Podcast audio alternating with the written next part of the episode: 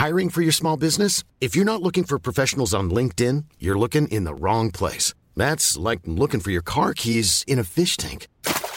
LinkedIn helps you hire professionals you can't find anywhere else, even those who aren't actively searching for a new job but might be open to the perfect role. In a given month, over 70% of LinkedIn users don't even visit other leading job sites. So start looking in the right place. With LinkedIn, you can hire professionals like a professional. Post your free job on linkedin.com slash people today.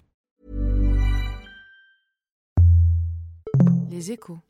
Bonjour et bienvenue dans le quatrième épisode de Baume, le podcast des échos qui décrypte le business de la musique.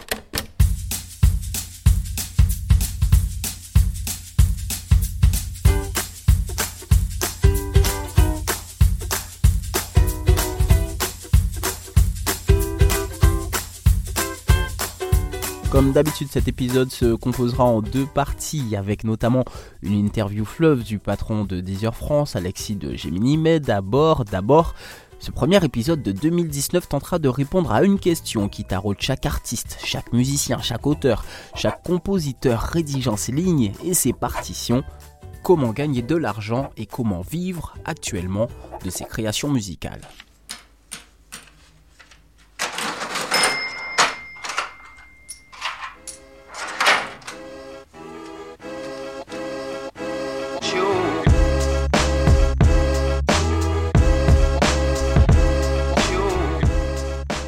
Si vous avez suivi les premiers épisodes de BOM, vous le savez sans doute, l'industrie de la musique a connu une mutation sans précédent ces dernières années. On n'achète plus de CD, on écoute du streaming. Une aubaine pour les artistes qui peuvent se faire connaître seuls sur Internet. Quand des stars arrivent donc être écoutés des millions de fois sur Spotify, Deezer ou Apple Music, des artistes inconnus des grands médias cumulent également parfois sur ces plateformes des centaines de milliers d'écoutes. Dès lors, on pensait que les artistes vivraient mieux à l'ère d'Internet. Les plus amateurs libérés de l'obligation d'être opérés par des grands labels pour se faire connaître, les professionnels libérés, eux, des contrats où leur sont ponctionnés de grosses commissions. C'était avant que l'on découvre la rémunération des artistes via le streaming. Spotify paye ainsi 0,0043 dollars à un artiste pour chaque écoute de son morceau. Deezer paye un peu plus. Ainsi, un artiste doit voir son morceau être écouté près de 400 000 fois pour gagner l'équivalent d'un SMIC. Et encore, c'est en fonction du contrat avec le label car c'est à ce dernier que les plateformes de streaming reversent l'argent. Libre à lui ensuite de définir la somme qu'il reversera à son artiste. On pensait au jackpot, en réalité, la rémunération des artistes sur le streaming sonne plutôt comme ceci. Suzanne Combeau, je suis auteure, compositrice, interprète et euh, déléguée générale de la Guilde des artistes de la musique, euh, autrement appelée la GAM, qu'on a créée il y a 5 ans avec Axel Boer, Kent et Issam Krimi pour servir les intérêts des artistes et pour informer aussi la communauté des artistes sur leurs droits, sur l'évolution de leurs droits et pour servir aussi de, voix collective pour la corporation euh, qu'on représente. Il y a 30 ans, euh, alors c'était, euh, il y avait les vinyles et puis après on a tout reproduit en, CD. Donc euh, l'industrie a toujours pu bien fonctionner, notamment en renouvelant ses technologies. Mais la nouvelle technologie qui est le numérique, finalement, introduite aussi via le, CD, puisque les fichiers sont numérisés, donc piratables. À ce moment-là, il y a eu le peer-to-peer, donc là, euh, il n'y avait même pas de modèle euh, rémunérateur, il n'y avait pas d'offre légale. L'offre légale qui est arrivée en premier, c'est le téléchargement, mais qui n'a pas duré tant, que ça, enfin c'est bien descendu, au profit du streaming qui a énormément progressé. Cependant, si les maisons de disques, elles, euh, tirent leur épingle du jeu, puisqu'elles le disent en tout cas dans leur rapport annuel, il y a une croissance du streaming qui est indéniable. En revanche, les revenus des artistes et des auteurs, compositeurs, sont encore très faibles. Il y a une espèce de paradoxe avec entre le, les millions de streams qu'on peut générer euh, et, les centaines d'euros que ça peut générer. Mais euh, il y a quand même euh, possibilité plus tard, possiblement, on pourra gagner davantage via le streaming parce que c'est un modèle quand même encore qui se développe et qui a besoin d'atteindre beaucoup de territoires, beaucoup d'accroître son nombre d'abonnés pour que le chiffre d'affaires augmente et pour que du coup le pourcentage du chiffre d'affaires qui revient aux ayants droit soit aussi plus élevé et de fait que les artistes qui sont quand même en bout de, en bout de chaîne puissent percevoir un peu plus. Ça veut dire qu'il faut peser plus face au label, il faut euh, euh, signer d'autres types de contrats. Comment on fait quand on est un artiste, qu'on vient de signer dans un label Qu'est-ce qu'on fait? On, doit mieux négocier son contrat? Comment ça se passe? Oui, ça se joue tout à fait au moment de la négociation du contrat, mmh. puisque c'est, euh, on n'a pas de deal en direct avec les plateformes. on passe soit par un agrégateur, donc il y a un distributeur qui va nous distribuer nos fichiers numériques à toutes les plateformes de streaming. Donc c'est des gens comme Idol ou Believe par exemple, soit on a un contrat avec un label et c'est le label qui nous rémunère, qui perçoit donc euh, euh, un, pourcentage du chiffre d'affaires des plateformes qui est assez important, mais qui varie en fonction de la part de marché du label aussi. Et le label euh, nous rémunère en fonction du taux contractuel qu'on aura négocié. Et effectivement, euh, on a assisté au départ, les labels proposaient le même taux pour le physique que pour le streaming. Or, on n'a pas les mêmes, du tout les mêmes frais, il n'y a pas de frais de stockage, il n'y a pas de, de frais d'envoi. le tout numérique est quand même nettement moins coûteux à la production. Euh, et, au stockage. Et donc, il était anormal que notre rémunération soit indexée euh, au physique. Donc, il a fallu, c'est là que la gamme euh, est utile, négocier des accords, disons, à l'échelle nationale avec les ayants droit, avec les producteurs, avec les plateformes de streaming pour que le contrat s'adapte au nouvel usage et que le taux qu'on a au contrat soit représentatif de l'économie du streaming. Mais il y a encore aussi un truc qui joue, c'est la notoriété de l'artiste. Et effectivement, quand il est émergent, il a, moins, il a une plus faible capacité de négociation, il peut moins euh, pousser le producteur dans ses retranchements qu'un artiste euh, qui a fait ses preuves et qui est plus connu et qui est très désiré par le label. Et dans ce cas-là, le label va faire des concessions plus importantes et admettre que les taux en général qui sont euh, pratiqués euh, il y a quand même des petits labels qui font beaucoup le 50-50, euh, ce qui est super, et euh, d'autres qui font du 30-70. Mais il y a des petits contrats au tout début d'une carrière qui peuvent proposer des taux beaucoup plus bas, qui sont à 10, 8, voire en dessous. Et là, ça c'est, nous, on se bat pour dire que ça c'est inadmissible et qu'à minima, ça devrait être au moins 15%, même pour les tout débutants. Les revenus ne sont pas là. Pourtant, la consommation en streaming est très importante, mais au final, ce sont les gros, ceux qui captent le plus de streams, qui payent le moins. Que dire par exemple de YouTube qui capte à lui seul 50% des streams, mais qui sort le moins la machine à billets? 0,00074 dollars par stream.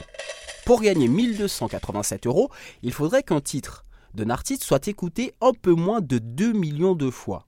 Et encore, car au final, ce que reverse Spotify ou YouTube est à partager entre ayants droit. Il y a les artistes interprètes, mais aussi des compositeurs, et en ce moment, dans la musique actuelle, ils sont nombreux.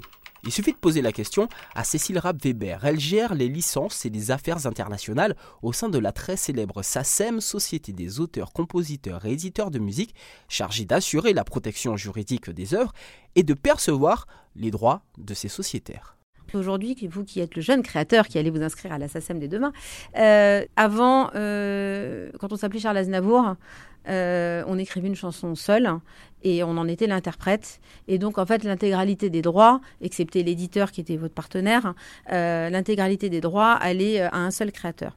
Aujourd'hui, la moyenne des titres, et là ça vient aussi de la dernière étude qui est aux États-Unis, mais elle pourrait s'appliquer sur bon nombre de titres en France actuellement aussi, la moyenne du nombre de collaborateurs sur un titre est de 9. Donc imaginez-vous qu'évidemment, quand vous recevez votre code part, si tant est fut en plus qu'il y ait eu un partage égalitaire, parce que parfois vous pouvez juste être intervenu sur l'intro, ou peut-être juste sur une loupe euh, à l'intérieur de la chanson, et vous avez peut-être pris 3%. Alors évidemment, comparé à ce que gagnaient vos aînés à l'époque où ils avaient 100% euh, des droits de l'œuvre, euh, c'est un peu compliqué de se dire qu'on peut arriver à vivre. Alors si vous cumulez les centimes de centimes de centimes de YouTube avec vos 3% de code part dans l'œuvre, c'est compliqué. Donc il faut qu'il euh, y ait encore un meilleur équilibre qui se fasse, il faut qu'il y ait plus de valeur attachée au streaming mais je pense qu'on va y arriver très sincèrement. Et aujourd'hui, euh, la SSM, en tout cas, est extrêmement fière euh, parce qu'aujourd'hui, elle a réussi, euh, ne serait-ce que sur les quatre dernières années, à multiplier par trois ou quatre les revenus sur le streaming. nous sommes parvenus aussi à améliorer les conditions de rémunération de nos créateurs en augmentant les taux. Euh, c'est-à-dire, qu'est-ce que ce sont les taux? C'est le montant de chiffre d'affaires que toutes les plateformes digitales nous reversent pour pouvoir euh, exploiter le catalogue de nos, euh, de nos membres. On fait des accords très courts hein, qui sont limités à deux années pour justement pouvoir s'adapter à toutes les évolutions. il est évident que quand un business commence à se développer, il ne faut pas immédiatement aller lui taper sur la tête. Et voilà. Donc nous, on est là pour accompagner les développements de toutes ces plateformes digitales. Et puis quand elles commencent à devenir un peu matures et qu'il y a des actionnaires qui se font beaucoup d'argent, euh, on estime qu'il est tout à fait normal que les créateurs soient justement euh, et proportionnellement rémunérés. Donc euh, aujourd'hui, on atteint des taux, nous, dans le streaming, qui sont entre autour de 14-15% du chiffre d'affaires des plateformes, ce qui nous semble complètement légitime, puisqu'en fait, c'est l'objet même, enfin la création de nos artistes, c'est l'objet même de leur business. Donc c'est normal que nos créateurs soient associés à du proportion de leurs revenus.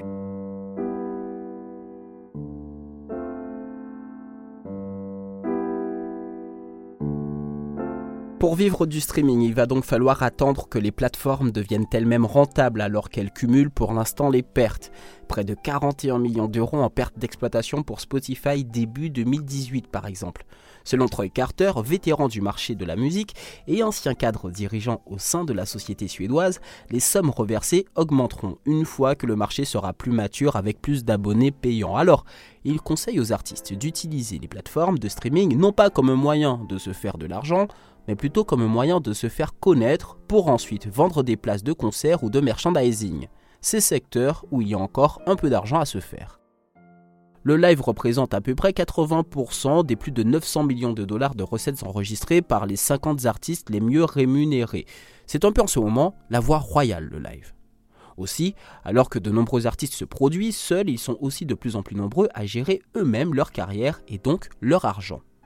Mais pour cela, il faut se débattre dans un système administratif pas encore totalement façonné pour le nouveau monde de la musique. On a quand même la grande difficulté de ne pas pouvoir cumuler le statut de gérant de société et d'intermittent du spectacle. Suzanne Combeau, directrice générale de la Guilde des artistes de la musique. C'est vraiment selon la stratégie de l'artiste. S'il compte faire beaucoup de live, s'il a besoin de l'intermittence comme régime, il ne pourra pas être gérant de sa boîte. En revanche, il peut en créer une. Donc ça peut être euh, une SARL, mais ce ne sera pas lui le gérant. Il faudra trouver quelqu'un d'autre pour assumer la gestion. Euh, et c'est là-dessus aussi que la gamme euh, travaille beaucoup avec euh, des organismes comme, comme l'URSAF, avec le ministère de la Culture. On fait une étude sur l'autoproduction pour voir comment on peut améliorer un petit peu l'administratif et les contraintes, parce que des artistes nombreux sont ceux qui cotisent à plusieurs caisses et qui se retrouvent un, peu surendettés, alors que ça n'est pas très juste, et où il y a aussi des fois on est un peu litigieux, alors qu'on essaye de bien faire les choses, mais le système, il n'y a pas vraiment de case pour l'artiste entrepreneur. Mais bon, voilà, en gros, l'artiste, il est soit inscrit au registre du commerce, soit il est salarié. Quand il est salarié, il peut être intermittent, etc., mais il ne peut pas être gérant de sa boîte. Après, pour ce qui est du choix de la structure, donc soit on est en association où c'est un petit peu plus souple, mais c'est quand même pas très efficace, euh, c'est pas très business, c'est pas très axé. Euh, voilà. Euh, la micro-entreprise, ça peut marcher si on est tout seul, si on a un manager qui peut nous aider, etc. Nous, on conseille plutôt la SARL qui est la forme la plus, plus adaptée au business de la musique. Alors que les artistes, les entrepreneurs, les slashers comme on les appelle, se multiplient, les plateformes de streaming elles-mêmes tentent de négocier directement avec les artistes, manière de les rémunérer sans intermédiaire. Là encore, la technologie pourrait aider le secteur et bouleverser le mode de rémunération, notamment la technologie appelée blockchain. Je suis Jérôme Ponce, euh, je dirige euh, une société qui s'appelle Music Won't Stop, que j'ai créée en 2011. Puis 2015, euh, je me suis spécialisé dans la technologie blockchain.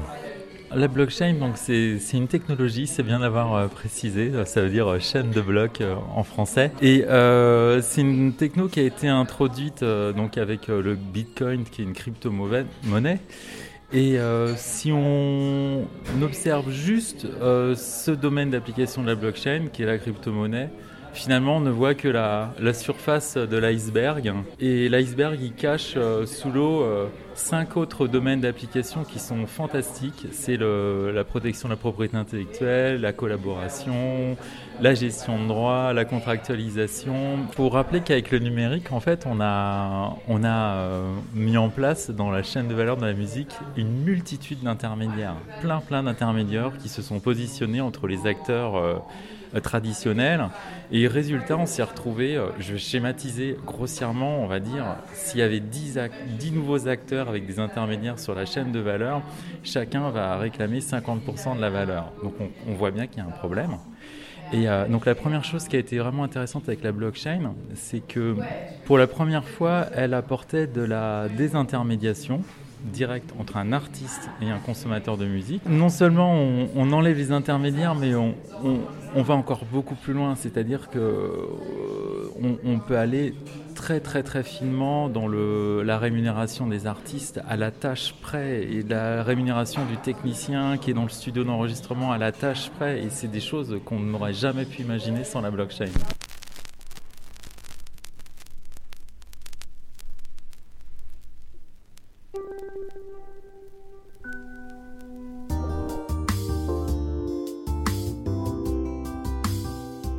La technologie blockchain apparaît comme une nouvelle promesse pour que le numérique nourrisse plus qu'il n'enlève le pain de la bouche. Le débat est plus que lancé en tout cas dans les droits d'auteur et la prise de conscience semble globale.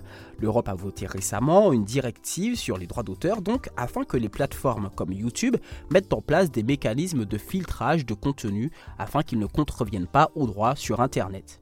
Spotify a récemment augmenté ses redevances par écoute, tandis qu'une nouvelle loi aux États-Unis baptisée Music Modernization Act met à jour les lois sur les droits d'auteur à l'ère du numérique. Dans la deuxième partie de BOM, nous tenterons de savoir comment les plateformes de streaming réagissent face aux accusations de rémunération trop faible dont nous venons de parler. Alexis de Gemini, DG de Deezer France, première plateforme de streaming dans le pays en part de marché, sera notre invité. Pour l'écouter, ainsi que tous nos épisodes, N'hésitez pas à vous abonner sur toutes vos plateformes de podcast. A très vite sur BOM, un podcast Les Échos.